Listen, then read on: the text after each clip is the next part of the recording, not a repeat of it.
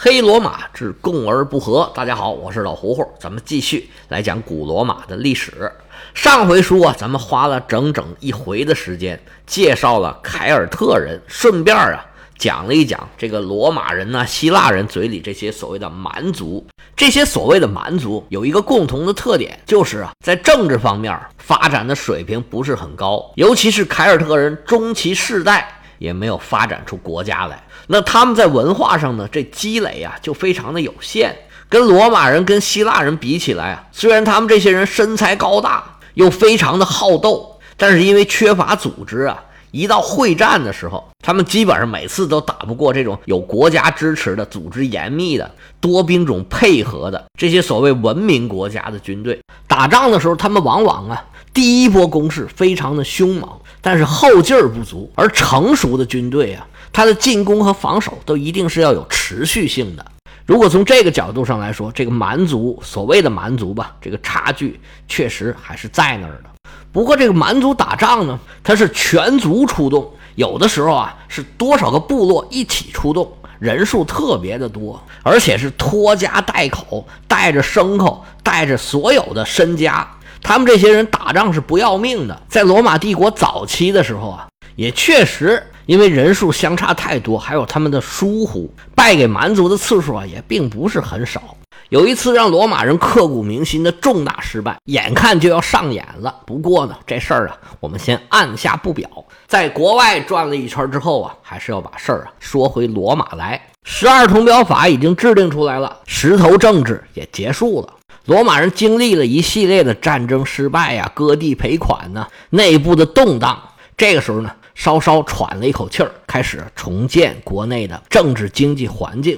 经过这么一番折腾啊，罗马国内的政治局势，发生了一些微妙的变化。咱们以前曾经提过，罗马的这个保民官运动啊，它的起源是对社会现状的不满，并不是对政治制度的不满。就是说，当时的罗马，无论是贵族还是平民，他们只是要求改变自己的处境。开始平民受欺压受得太厉害的时候，他就想用保民官这个制度改变自己的处境。那后来呢，这个保民官太厉害了，贵族又想取消保民官来改变他们的处境。所以呢，双方是一直有谈判的余地，只要对方啊做稍稍的让步，状况呢就能得到一些改善。就能维持一段时间的安定，所以这个石头政治啊，从开始提出来，一直到最后实施，差不多十年时间。虽然平民一直要求这样做，但是贵族呢，一直就用小恩小惠，一点小小的妥协让步，把这事儿啊拖了这么长的时间。但是十人政治倒台之后，保民官现在已经是不可能再废除了。这个板上钉钉的事实啊，让一群人有了他们新的想法。这群人是什么人呢？就是平民里面的富家大族。罗马从建成到我们说的这个时候啊，已经大概有三百来年了。咱们俗话讲，富不过三代。如果二十年算一代的话，这三百年已经十五代过去了。中间的沧海桑田、白云苍狗、世事变迁。这已经是啊，不知道折腾了多少个个了。这当中啊，自然也有贵族没落下去，也有平民通过各种机会啊，自己的努力啊，聪明才智发家致富的，这肯定是有的。只是因为自己的出身，他进不了元老院。不过看在钱的面子上，啊，这都忍了。所以在共和的前半个世纪里边，平民里面的富豪啊，一直都非常的低调。不愿意参加政治斗争，不愿意过多的显山露水我就闷声发大财就得了。尤其在保民官运动开始的时候，这些平民里的富家大族啊，他们的利益和贵族是一样的，但是他们平时呢，肯定是受贵族的歧视。这时候你让他们去起来反对平民，他们肯定是做不出来的，因为他们自己也是平民嘛。那你让他去反对贵族，那属于跟钱过不去啊，那是绝对绝对不行的。所以在共和的头五十年里边，虽然也有一些平民的富家大族的家庭成员啊参与了平民的这种保民官运动，但是这个呢，当然也是理所当然，因为他们本身也是平民，又有钱，又有资源，又受过教育。有些人呢，甚至成为了领袖嘛，因为他们受过教育，想问题可能水平更高，组织管理能力也更强。不过这种趋势啊，并不明显，大部分富家大族啊根本就不吭声，这个也很好理解。他们就是怕跟贵族啊撕破了脸，以后在罗马就不好混了。但是随着这个局势的发展呢，这些平民大族慢慢意识到，哎呀，这个是个机会呀！这些人他们自己本来也是平民，跟这些平民呢有一种天然的纽带，而且他们一直被贵族所瞧不起，他们自己从情感上是很愿意反对贵族的。原来呢，只是因为由于利益，但是随着保民官这个事儿啊，哎，越发酵，这个保民官的权利啊越明确了，这些富家大族啊越来越清晰地认识到这个武器太好用了。到了石头政治前后，就有越来越多的这种平民大族啊，开始走到前台来了。一方面呢，他们担任保民官，保民官本来自己就有权利，而且呢，他可以运用社会疾苦来发动舆论。大家可以听一听我讲的那个克里奥兰纳斯。只要这个保民官一说这贵族有多坏，这个平民呢，立马这情绪就上来了。到时候这群众运动一起来呀，拦都拦不住。这个时候呢，他们又能压住这些平民的情绪，然后拿出条件来跟贵族谈判。这时候呢，这些富家大族变成两面讨好，左右逢源。在平民这边呢，他们是运动领袖。在贵族那边呢，他们又是调停人，什么便宜都让他们给占了。尤其是在石头政治这过程之中，他们先是把那个阿皮乌斯给拉下台，对这十个人进行了处罚，然后呢，又运用保民官的权利，说到此为止，其他的都不再往下追究了。这时候他们就开始大出风头了。尤其这事儿过去之后啊，保民官是不可能再撤销的了。那这个时候，这些平民大族啊。就有一个身份上的优势，本来平民是什么官都不能当的，那这一下有一个这么大权力的官，那这些平民大族怎么可能放过这些机会呢？这些人呢，原来大部分都是做生意起家的，脑子是最好用的，最知道权衡利弊，哪个赚的多，哪个赚的少，他们那个脑子哗啦哗啦一算就算出来了，这可不能让，一定要把这个武器牢牢抓在手里。打这儿以后啊，平民大族跟普通平民的结合就越来越紧了。他们一联合，这个贵族啊就有点招架不住了。在这个权力的争夺之中，贵族啊渐渐就落了下风。原来贵族掌握的这些权力啊，一寸一寸的被平民给夺走了。这过程啊，贵族是一直在负隅顽抗，这进程啊非常的缓慢。但是平民争取权利的步伐倒是很稳。罗马的平民争取权利的成功，从结果上来往回推，说明他呀。是卓有成效的，对罗马是有好处的，因为对罗马的荣誉感和认同感是越来越高了，罗马公民能享受的东西也越来越多，那他们也愿意奉献的更多去保护自己在罗马的利益。这种力量啊，在随后很快就可以看得到，平民的这种攻势啊，咄咄逼人，很快。就体现在法律上头了。十人政治倒台，仅仅过了四年，这十二铜表法上的规定啊就开始改了。在公元前四百四十五年，罗马通过了一项法案，叫做卡努利乌斯法，它是由保民官卡努利乌斯提出来的。这个法案呢，废止了十二铜表法里面的一个补充条款。就是平民和贵族通婚无效的那个条款，打这儿以后啊，平民和贵族的通婚就是法律允许的了。他们所生子女的身份啊，跟着父亲走，父亲是平民，这孩子就是平民；父亲是贵族，孩子就是贵族。这个提案很顺利的就通过了。可能因为当时的社会现实啊，已经接受了平民和贵族通婚这件事儿了，那贵族呢也没有什么反抗。但是第二年，卡努利乌斯又有一个新的提案，内容啊。是让平民也可以参选执政官，这下贵族可就炸了，说你们平民还得寸进尺了，给你们黄金还不行，你还要那个点金的金手指啊？你这不成了渔夫和金鱼里面那个老太婆了吗？这不行不行，无论如何都不能答应。而且呢，如果真的从法律上细究，平民确实是没有担任执政官的权利，因为执政官呢，他在法律上呢是既操有号令权，又操有军令权。这个号令权呢，是在日常的时候指挥罗马市民的，是属于国家日常的行政权力的一部分；而军令权呢，是指这个执政官呢，他同时也是罗马军队的最高指挥官，他可以担任元帅，统兵出战，这个叫军令权。而从当时的罗马法律上来看，任何一个服兵役的公民都可以达到军官的地位，而且呢，达到什么地位都可以，就是总司令原则上也是可以的。但是号令权在当时的法律里面。平民就是没有这个拥有的权利的，但是这提案已经提出来了，贵族就开始坚决的抵抗。那一个说要通过，一个说不通过，那怎么办呢？就杠呗。那这时候咱们之前说的这个平民和平民里面的富家大族，他们联合合起来的这个力量啊，就显示出来威力了。无论罗马的贵族怎么样，从法律上、从历史传统上、从道理上拒绝这个提案，那平民就是不答应。就一直在提提，经过一番博弈，双方就妥协了，说那这样吧，鉴于我们罗马呀最近老是打仗，这个指挥官不够用，我们多选几个，这个平民贵族都可以参选，由森都里亚大会啊往出选，因为毕竟是指挥军队的嘛，他们都有执政官的权利，就是说都可以指挥军队，也都可以回来领导罗马的行政工作。跟执政官唯一的区别就是任满之后啊，他们是不能进入元老院的。就是说，你该是平民，你当过一次这个官儿之后还是平民。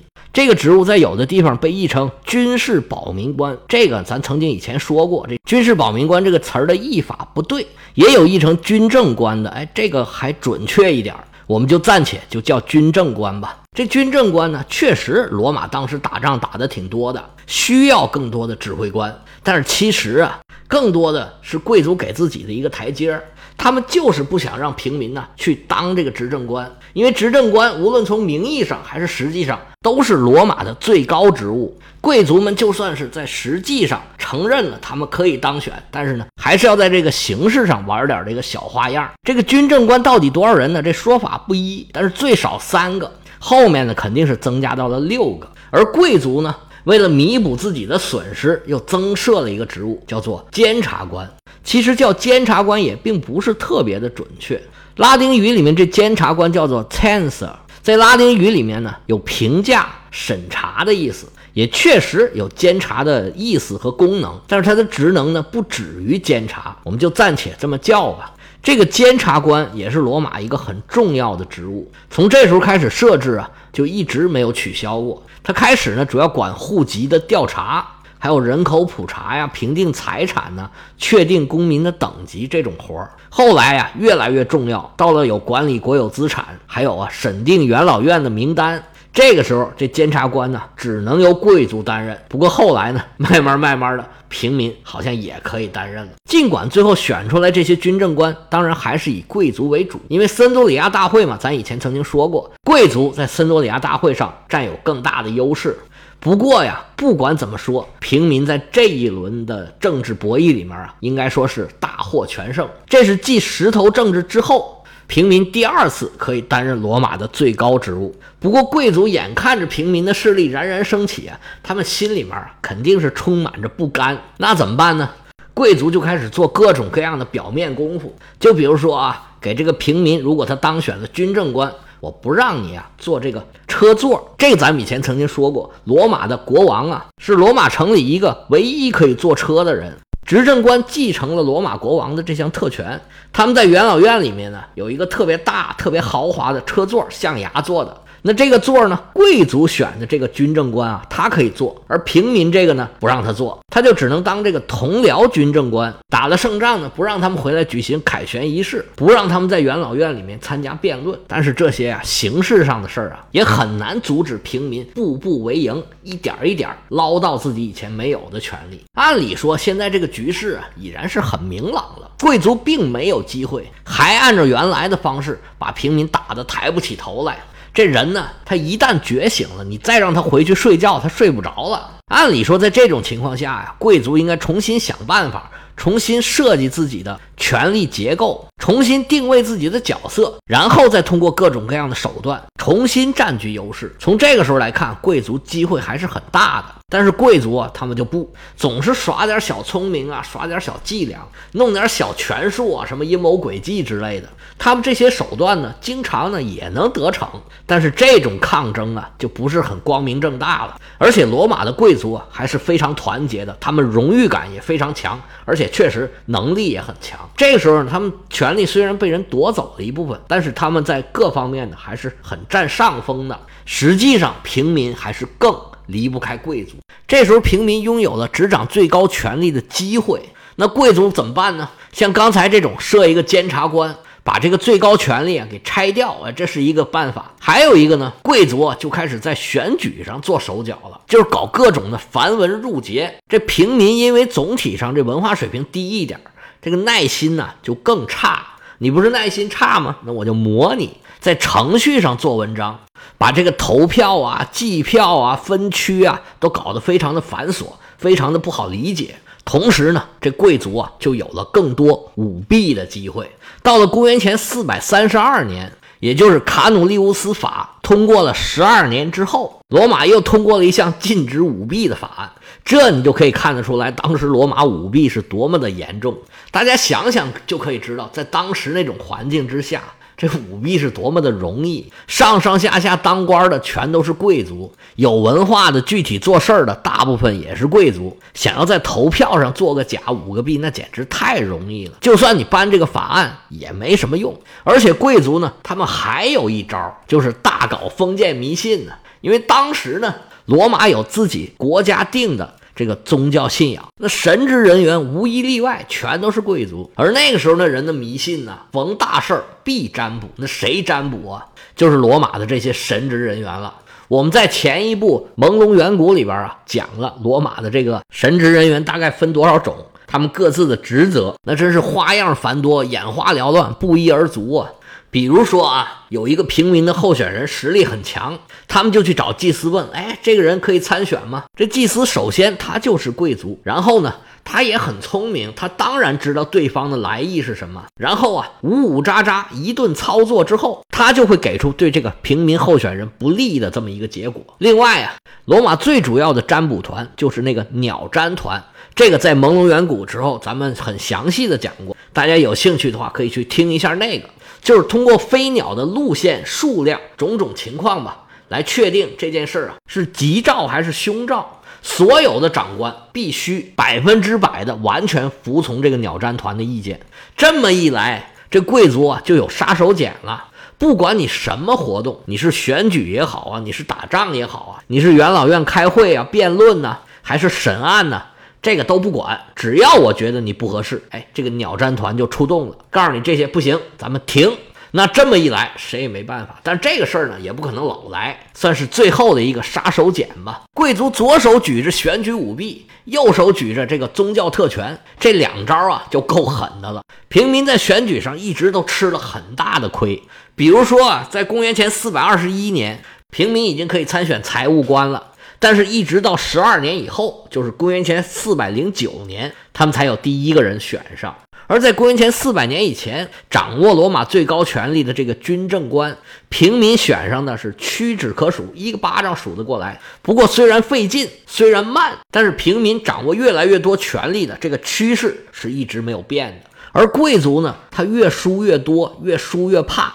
越输越恨呢，越输越生气，有的时候啊，就到了无所不用其极的程度了。有一个故事一直流传到了现在，说在公元前四百三十九年的时候啊，罗马发生了大饥荒，罗马的平民一个个呀面有菜色，饥肠辘辘，都是营养不良的样子。那这个时候，罗马的贵族正好囤积居奇，你不是没有粮食吗？哎，我有啊，来吧，过来买吧。但是啊。这个价格可跟以前不一样了啊！